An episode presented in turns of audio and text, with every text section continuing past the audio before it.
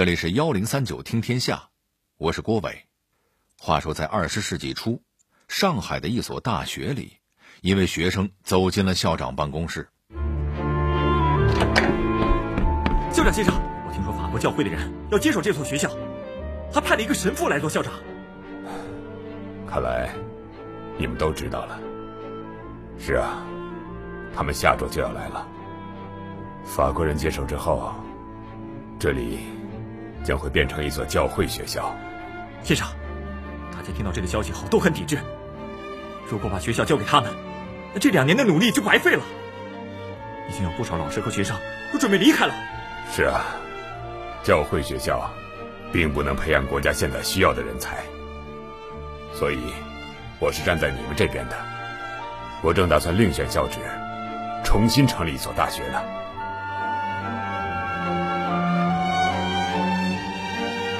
这所重新建立起来的大学，就是现在大名鼎鼎的复旦大学。那么，复旦大学的成立究竟经过了什么波折呢？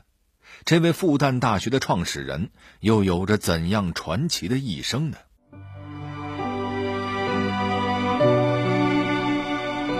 一个精通八国语言的才子，做了哪些了不得的事儿？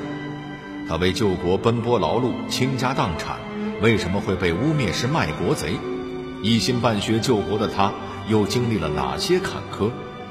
幺零三九听天下，郭伟和您聊聊兴学救国的马相伯。在一八四零年，鸦片战争爆发的前两个月。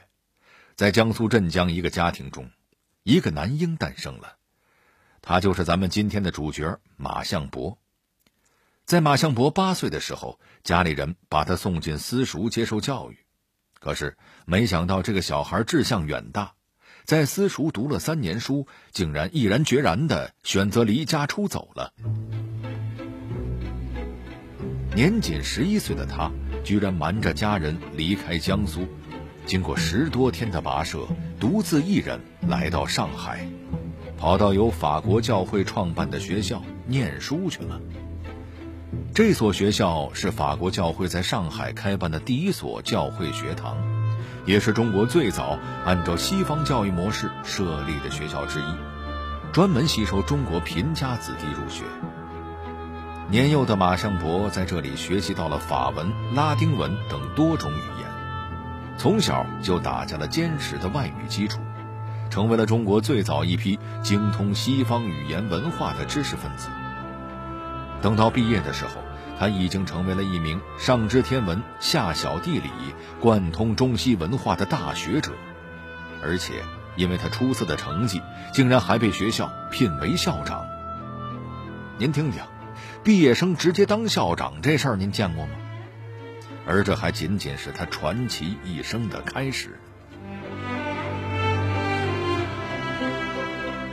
当时正值风雨飘摇之际，年轻的马相伯每天都想着怎么为这个岌岌可危的国家出一份力。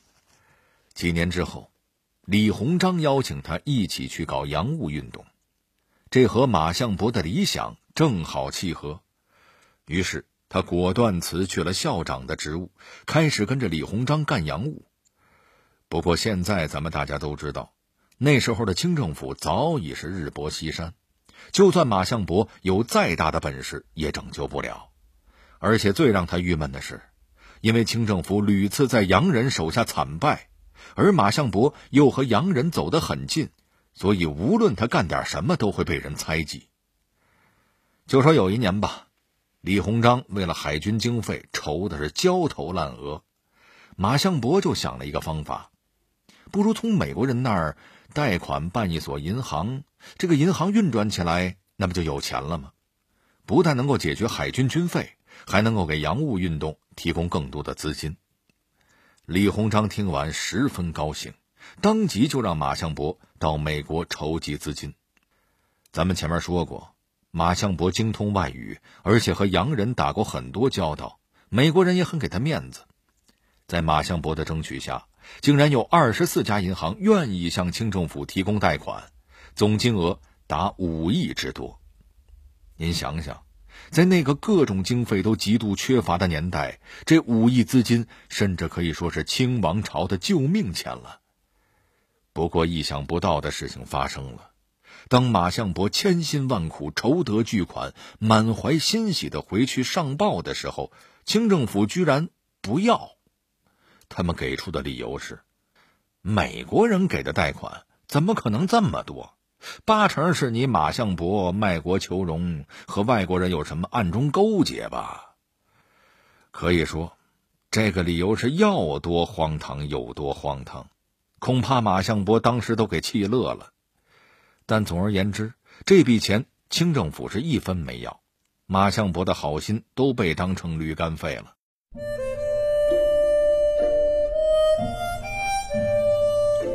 马相伯一心救国，却被清王朝猜忌。接下来又发生了什么，让马相伯对清政府彻底失望了呢？洋务运动之后的事情，想必大家都很清楚了。甲午中日战争，清王朝惨败，北洋水师全军覆没，还被迫签订了《马关条约》，李鸿章也因此挨了不少骂。但大部分人都不知道，在当时的谈判桌上还有一个马相伯，他因此也背上了卖国贼的骂名。不过这个时候的马相伯还没有灰心，甲午战败后，他意识到。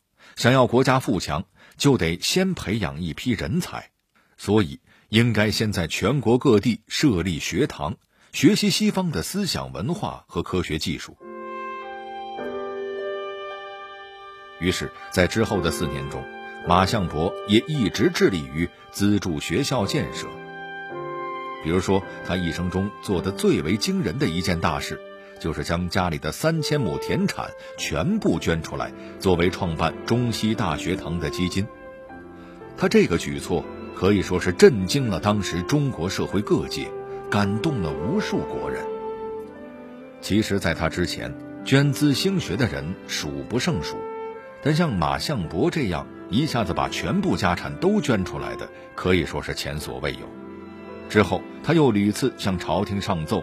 恳请清政府兴办新式学堂，学习西方科学文化，但他的奏折如泥牛入海，杳无音信。这个时候，马相伯意识到，这个大清政府恐怕是真的没救了。无奈之下，他带着满腔的悲愤与失望辞职而去。马相伯明白，想要兴学救国，靠清政府是不可能的了。那该怎么办呢？干脆自己建学校吧。在他的努力之下，三年之后，震旦学院终于在上海诞生了。这是中国近代史上第一所私立大学。这个名字也很有讲究，“震旦”两个字出自梵文，意思就是中国，而且在英语中也有黎明、曙光的含义。从这个名字就能看出来，马相伯把震旦学院比喻成旭日东升，他就是要用教育开启中国的曙光。这所震旦学院倾注了马相伯全部的心血与希望，可是他却只在这个学校停留了两年，这又是为什么呢？作为震旦学院的创始人。已经年过六旬的马相伯亲自主持学校事务，他按照自己对于欧美国家高等教育的考察和理解，实行了一套独特的管理和教学方法，主要有两条：第一是实行学生自治，也就是让学生自己推选有声望、有能力的学生，一切事务自行管理；第二条就是提倡学术民主和思想自由。您别看这两条现在看起来没什么。但是在二十世纪初，这可以说是开风气之先河，成为了高等教育的风向标。可是好景不长，两年之后，法国教会准备将震旦学院改成一所教会学校，并且让一个神父接替马相伯校长的位置。但他们没有想到的是，这个消息一传来，就遭到了全校师生的抵制。马相伯也决意站在学生这一边。率领所有的中国教员辞职离校，另外选择了一个校址，重新成立了一所大学。这就是咱们开头小剧场里的那个场景，而这所新成立的大学，就是现在大名鼎鼎的复旦。这时候的马相伯已经有了非常高的社会声望和影响力了。他利用这一点，诚恳邀请多位热心教育事业的人物担任校董，重新筹集建校资金。这些人里不乏今天听起来大名鼎鼎的人物。比如孙中山、张謇、严复、熊希龄等等，这还不止，当时的两江总督也拨款万两，并且借出了提督衙门作为临时校舍，全力支持马相伯建校。在多方的努力之下，一九零五年五月，这所新式学堂在上海正式开学。马相伯的得意弟子于右任提议。以“复旦”二字作为学校的名字，“复旦”这个名字出自《尚书》，“日月光华，旦复旦兮”这一句，也就是说追求光明的意思。而且之前的学校叫做震旦，复旦也有复兴震旦的意思，更有复兴中华的含义。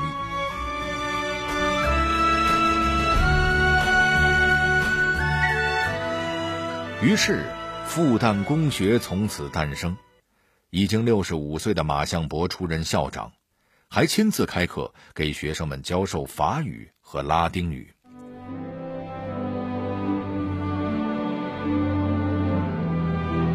复旦大学成功创办，但马相伯并没有就此停止他办学救国的脚步。之后，他又做了什么呢？就在复旦公学开办不久，震旦学院也开始复校。马相伯不计前嫌，不仅捐出了四万大洋，还捐出了价值十余万的八处地基。这位一心用教育救国的老先生，又一次捐出了他全部的家产。中华民国临时政府定都南京之后，德高望重的马相伯被孙中山聘为南京市第一任市长。这时的他已经七十二岁高龄了。之后，他又来到了北京，与《大公报》的创始人携手创立了北京公教大学，也就是辅仁大学的前身。而且在北京期间，他还曾经短暂的代理过北京大学校长一职。马相伯这一辈子经历种种坎坷，只为了一个希望。就是能亲眼看到国家的富强。然而，时代对于这样一位老人还是过于残忍了。一九三一年九一八事变的枪声震碎了这位老人的梦想。从这时候起，中国各地掀起了抗日救亡的浪潮。面对此情此景，已经年逾九旬的马相伯自然不会当一个旁观者。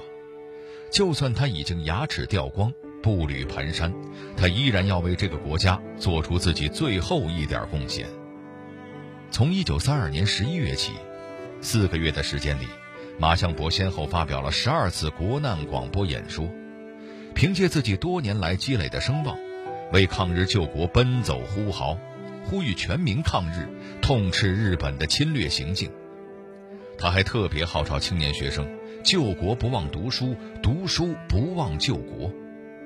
在此之后，马相伯又和沈钧儒、何香凝等人一起，在上海发起成立了全国各界救国联合会，并且发表了一篇《抗日救国初步政治纲领》，里面有一个核心思想，就是号召全国各个政党停止武装冲突，建立一个统一的抗日政权。遗憾的是。这样一份爱国的呼吁，不仅没能得到政府的采纳，南京政府还派出特务，秘密抓捕了救国会领袖沈钧儒等人，说他们的行为危害民国。好在靠着马相伯等人的积极救援，这几位被捕的爱国人士最终得到了无罪释放。在那之后，马相伯又带着自己的家人，先后发起组织了多个爱国救亡的团体。不夸张地说。在那个山河破碎的时刻，这位九十一岁的老人成了所有人公认的救国领袖。一九三七年十一月，上海沦陷，日军的铁蹄逼近南京。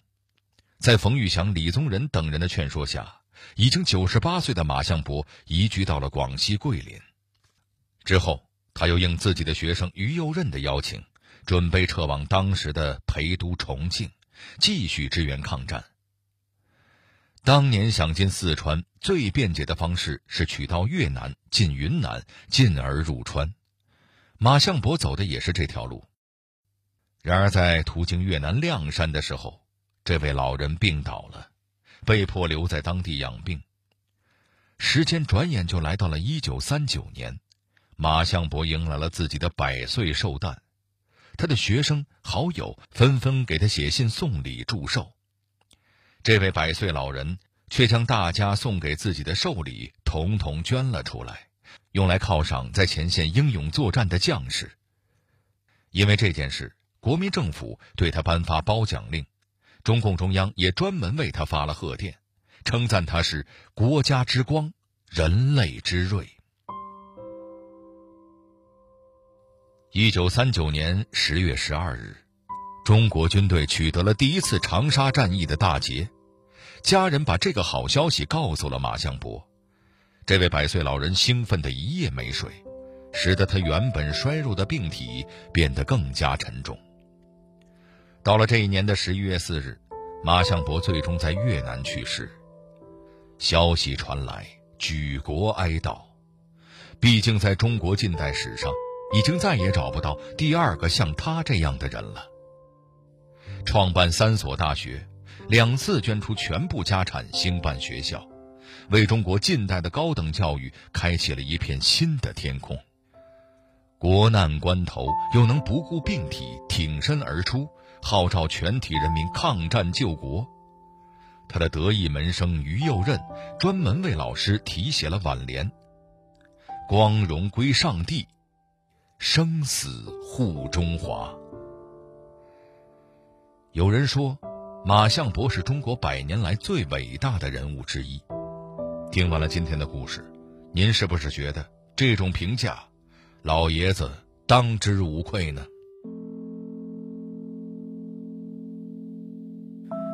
好了，这里是幺零三九听天下，我是郭伟。最后，代表节目编辑马诗佳、程涵，小剧场配音龙吟、陈光，录音董珂，感谢您的收听。如果您想和我们沟通交流，获得听众福利。欢迎关注微信公众号和新浪微博“幺零三九听天下”。